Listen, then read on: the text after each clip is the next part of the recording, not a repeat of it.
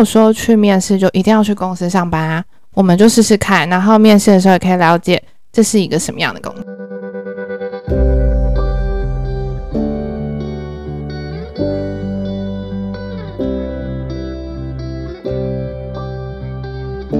Hello，大家好，欢迎来到艾米之音。爱你所职这个系列致力于邀请各行各业的朋友来跟大家分享他们的专业，让大家可以更了解不同的产业在做的事情，进而给予更多的尊重。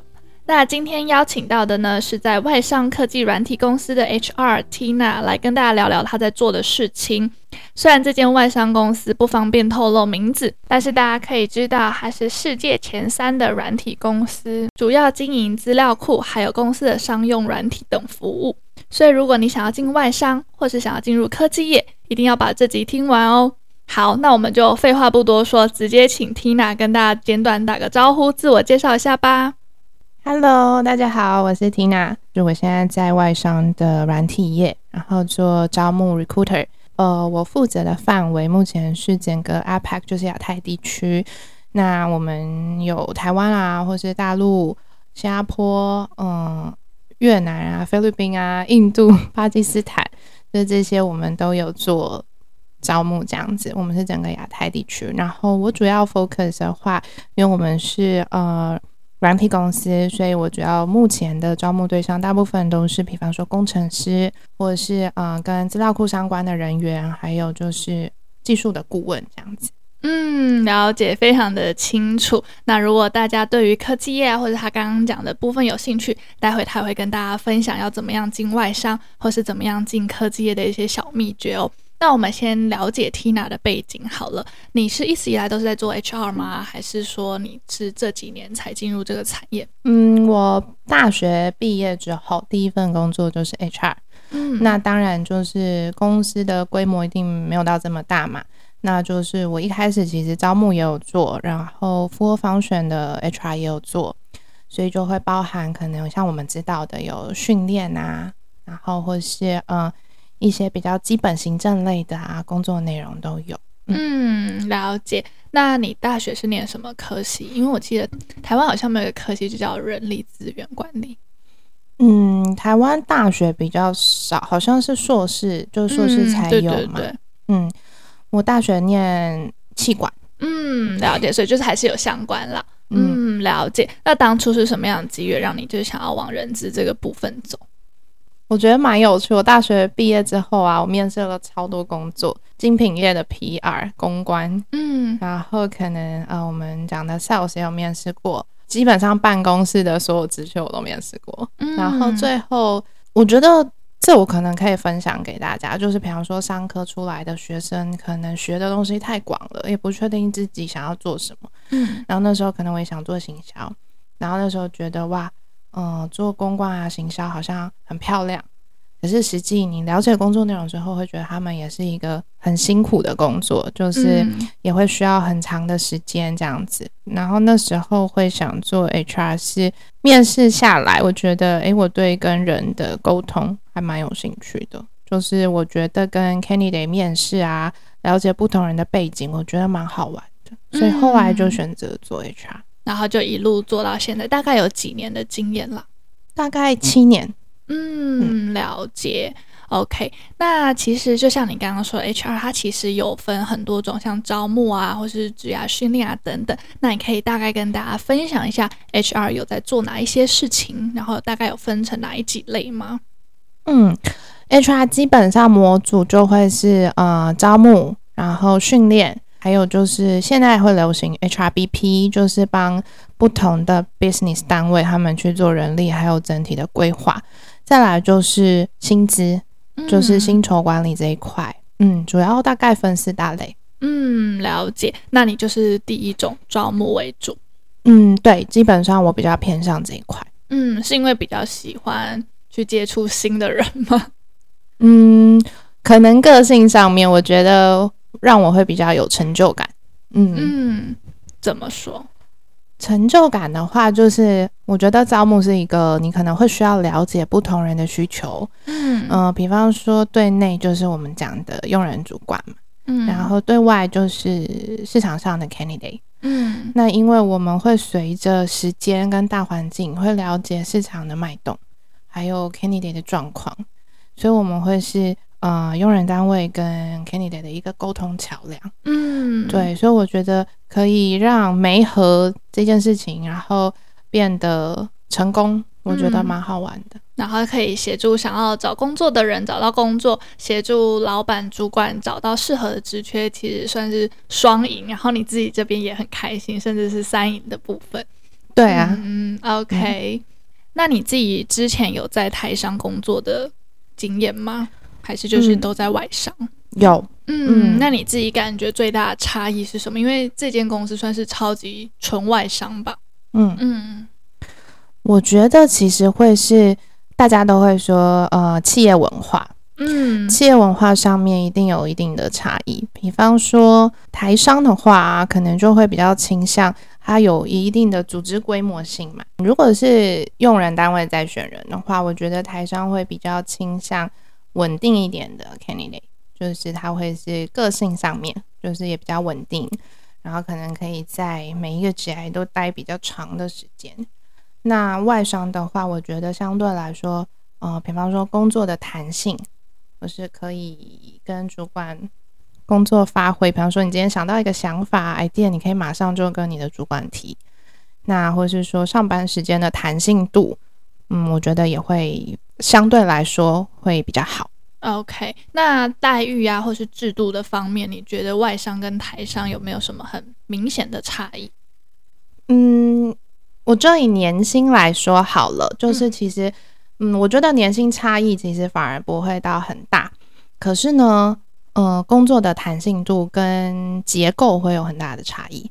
那台商普遍就是会放比较多的，呃，薪资的部分在分红或者是年终，嗯，就是底薪并不高，可是年终跟奖金就会比较高。对，嗯，那外商的部分就会是底薪，每个月月薪就会相对来说就会高，比台商高，嗯，嗯，对，但是就比较没有什么年终的部分或奖金分红，嗯，还是有，可能看部门，可是相对来说一定没有台上可能我们听到的什么十个月啊、二十个月这么高，对啊，嗯，了解。但是 overall 下来，你觉得用年薪来换算，其实没有到我们想象中的差这么多。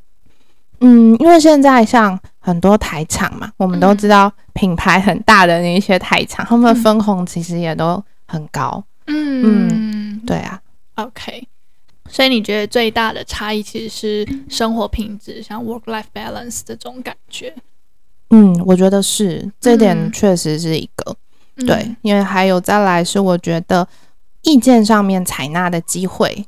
就是可能自己也会更有成就感，嗯、就是哎，我今天想到了一个 idea，那我的主管觉得，嗯，这个 idea 很棒，那可能我们就可以去试着去尝试新的东西，嗯、就比较不会有那种倚老卖老啊，或者那种或阶级制度太明显的情况发生。可能也是因为外商普遍我们就是就是会叫名字，嗯，就是英文名字，嗯，对，比较不会有可能课长啊，或者是什么。呃，经理啊，这样子称呼，对，嗯，就是都是用名字来称呼。OK，好哦。那当人资的这些年啊，有没有发生过一些让你比较印象深刻的事情呢？嗯，我举一个在前公司的例子好了。好，我有碰过一个 candidate，然后他来，就真的他是很像在面试我。哎、欸，我插一下，你前公司也是科技业？嗯，算，但是他其实算是做供应链的，不算是纯科技业。嗯，嗯，好，你继续。因为说我当时其实因为我们面过很多 candidate 嘛，然后那 candidate 还是嗯、呃、半个斜的身体，斜眼看着我跟我讲话。哦、oh,，why？他不缺这个工作吗？不是大家都会巴结 HR 吗？也没有，我觉得可能我大部分都是面工程师，所以他们反而。比较勾引吗？就是比较老实吗？嗯，就会比较直直的阐述自己的想法。OK，嗯，那他会怎么样去挑战你嘛？或是他怎么样去表达他的态度？就之前那个就是印象深刻的嘛，他就是他从头到尾他会对我说：“诶，那你知道就是某某某公司是什么样制度吗？”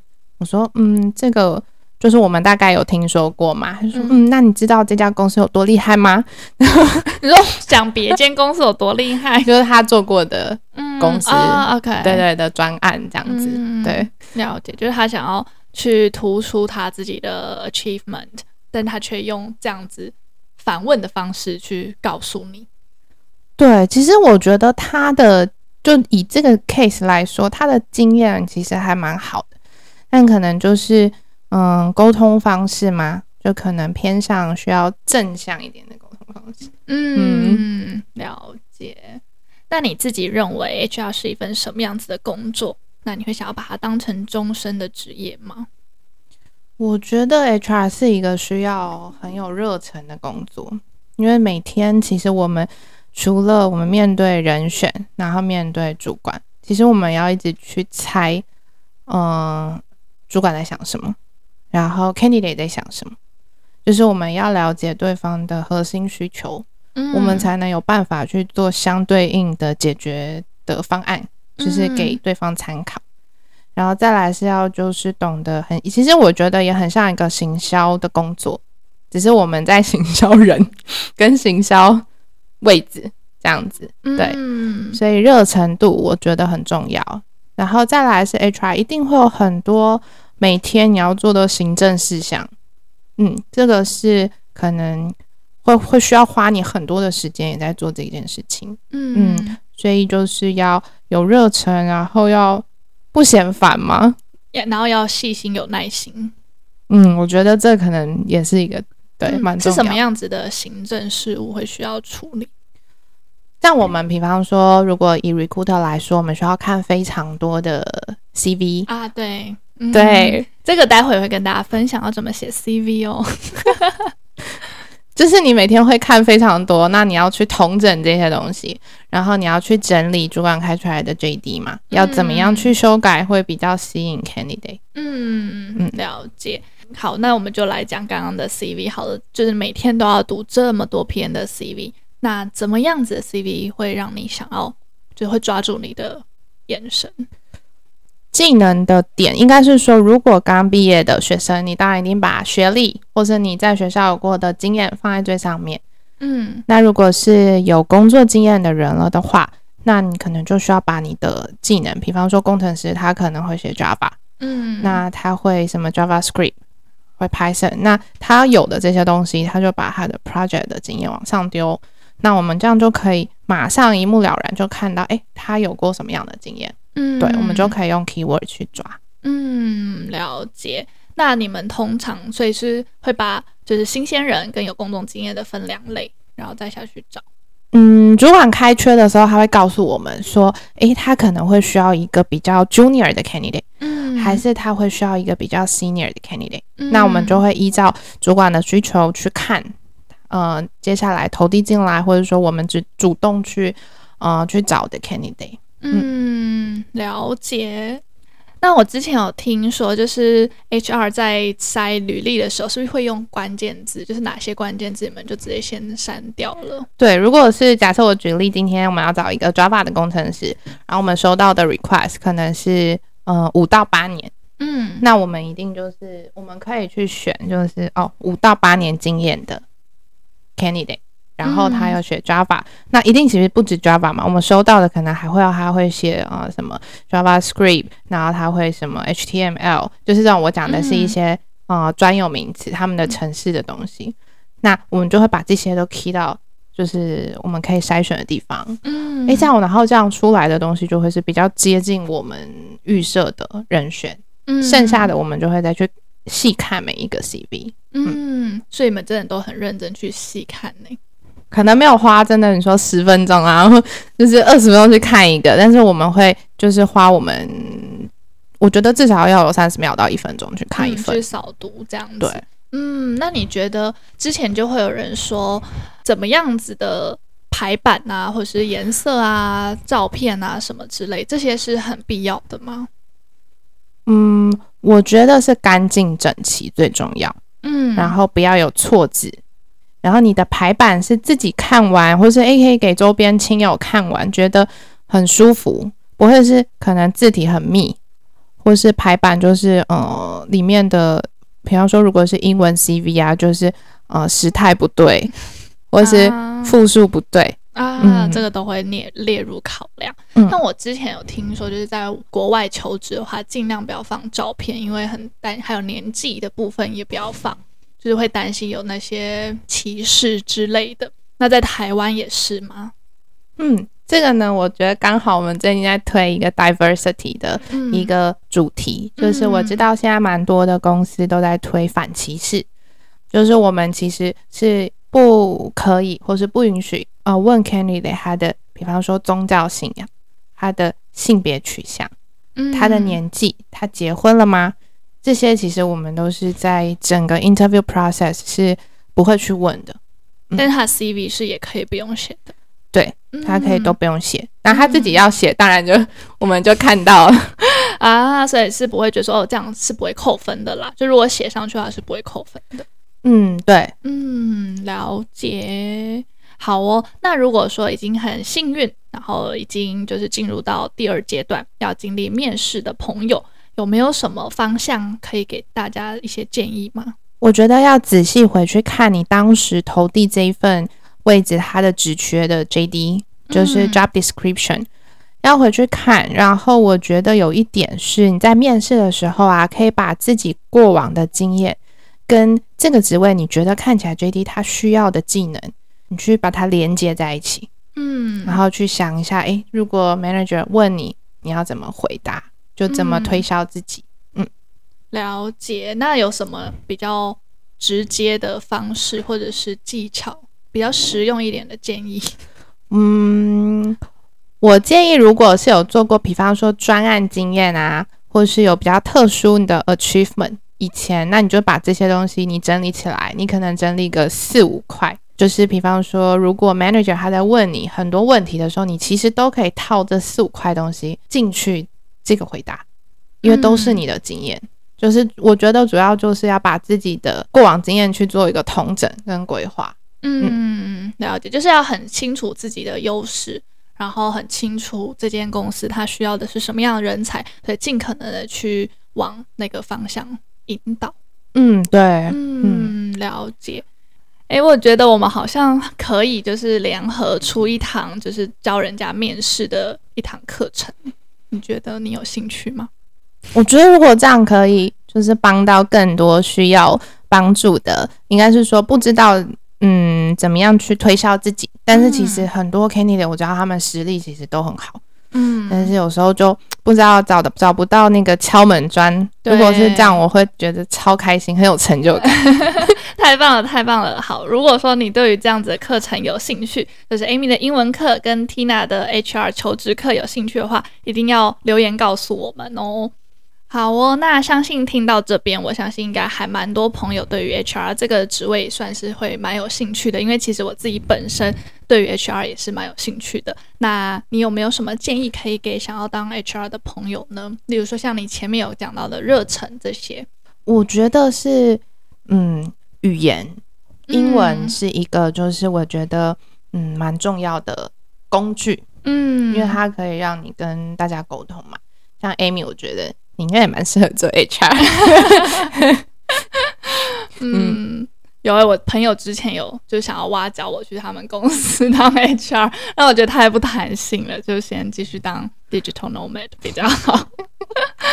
嗯，语言，然后再来是，嗯，我觉得是以弹性，要面对不同的人，你需要有不同的沟通方式。啊，这真的超重要，嗯、而且你不能被 candidate 或是被你的嗯被他们影响情绪。如果今天遇到 candidate，他就是很无理呀、啊，或者是很没礼貌，你就可能会被他影响。对，其实我们有时候常常会碰到可能，但我觉得这应该是大家工作职场上都会碰到。嗯，前面那个会议可能诶开完觉得心情不是很好，但是我下面有面试，我就要收起来，就是。微笑的面对 candidate，这样就是一个专业的态度，我觉得很重要。因为，呃，HR 是 candidate 认识公司的人的第一关啊，你算是公司的门面呢。嗯，好像可以这样说。对对啊，所以这个我觉得专业的态度会很重要。嗯，嗯，那有没有什么是你们可能在面试的过程当中，或在沟通的过程当中的一个评断的标准，去看说他适不适合这间公司或是这个 JD 呢？是我们会借由我们跟 candidate 沟通的时候，诶，candidate 给我们的 feedback。或是诶，他回复我们，比方说，如果他回复我们的问题都是很有规划跟建设性或组织性的，那这样子的 candidate 我们就会觉得，诶，那他的思考逻辑脉络应该是蛮清楚的。嗯，那如果有一些，我就举例，如果像我碰过有 candidate，他可能光是我们跟他排 interview，他答应好的时间，他可能就改了两三次，那这时候我们也会想说。诶，那是不是他对这个职缺的意愿可能目前没有这么高？嗯，就这个会是相对性的。嗯，了解。好哦，那除了像刚刚说的，就是个性的部分，然后语言能力的部分，那像你们这种，就是你在软软软体业、科技业，可是你以前并没有这个方面的知识，那这是有办法在后天补足的吗？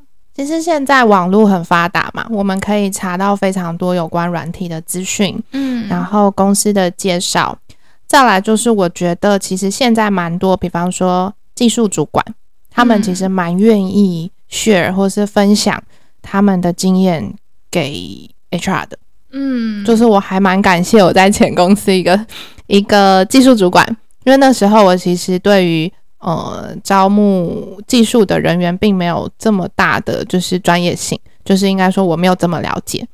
然后他有就是用他觉得我可以理解的方式跟我沟通，然后教我看，哎，怎么样的履历是他们觉得会合适的。嗯嗯，这都是蛮好的。或是有一些很专业的 terms 等等的，这些其实都是要花时间下去理解的。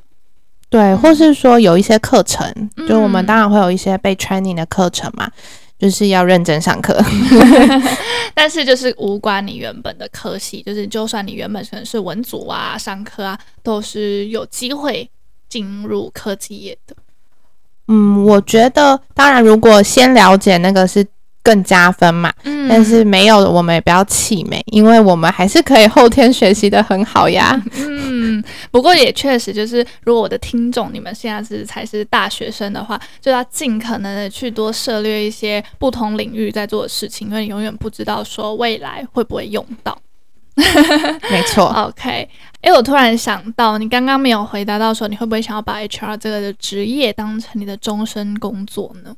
我觉得终身工作可能人生太长，但是近近十年、二十年，年，我觉得。我对于这个工作就是很有热忱性，嗯，嗯，所以应该是会继续，嗯，哦，好有爱耶。那你算是就是从大学毕业，就是真的就是想要在这个领域跟这个职缺也，我觉得很难得哎，代表你是真的很喜欢。其实蛮多工作你会越做会觉得越越有心得嘛，嗯，当然也会有就是比较烦躁的时候嘛，但是你会发现我会透过就是。Candidate 给我的 feedback，然后我会自己会有成就感。我觉得可能是做招募的人，他们都会有的一个使命感嘛。嗯，了解。那你算是从毕业，然后就找到很幸运的，就可以找到自己一直都喜欢的工作。你觉得有没有什么秘诀？因为我发现应该还蛮多人在求职这一块跌跌撞撞过，或者是绕过蛮多条路。那你觉得有什么秘诀，还是你觉得就是单纯幸运就找到一份自己很喜欢的工作？秘诀我觉得就是多尝试，不要躺在床上想，嗯，要马上行动。你对于什么职缺有兴趣，你就去投履历。反正你投了呢，你就去面试。